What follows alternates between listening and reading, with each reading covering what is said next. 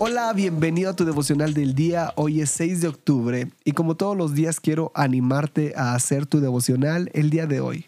En este podcast tenemos la meta de leer toda la Biblia en un año y para lograrlo hay que leer unos cuantos capítulos. Hoy toca Jeremías 12, 13 y Efesios 5. Y de estos tres capítulos yo saco un pasaje central y lo podemos encontrar en Efesios 5, 2 y dice así. Observen lo que Dios hace y luego ustedes lo harán como niños que aprenden de sus padres a comportarse correctamente. Principalmente, lo que Dios hace es amarte, hazle compañía y aprende a vivir una vida de amor. Observa cómo Cristo nos amó. Su amor no fue cauteloso, sino extravagante. Él nos amó no para obtener algo de nosotros, sino para darnos todo de sí mismo. Ama así. Este pasaje me encanta. Este capítulo inicia diciendo observen. La procedencia de la palabra observar es del latín observaré, cuyo significado es poner atención, es acechar, espiar, vigilar, cuidar.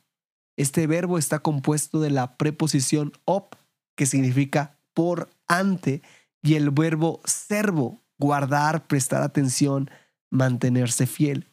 Por esto, puede decirse que el concepto de este vocablo es prestar atención ante algo guardándolo para sí.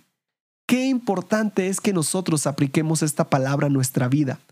Observen lo que Dios hace, es decir, prestemos atención, acechemos, espiemos, vigilemos, cuidemos y mantengámonos fieles a lo que Dios hace. Y ahí mismo nos dice el para qué, para que nosotros hagamos lo mismo. Así como cuando somos niños y ponemos atención a lo que nuestros padres realizan, de igual manera debemos hacerlo con Dios.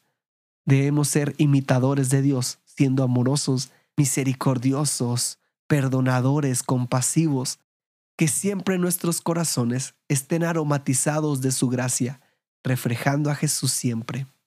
Quiero que juntos meditemos, ¿estoy reflejando el amor de Dios en mi vida? Quiero animarte a hacer tu devocional el día de hoy. Nos da mucho gusto que este podcast sea de bendición para tu vida espiritual. Si deseas apoyarnos, puedes hacerlo compartiendo los devocionales y suscribiéndote al plan de lectura en YouVersion. Que Dios te bendiga mucho y recuerda, estás en devocional.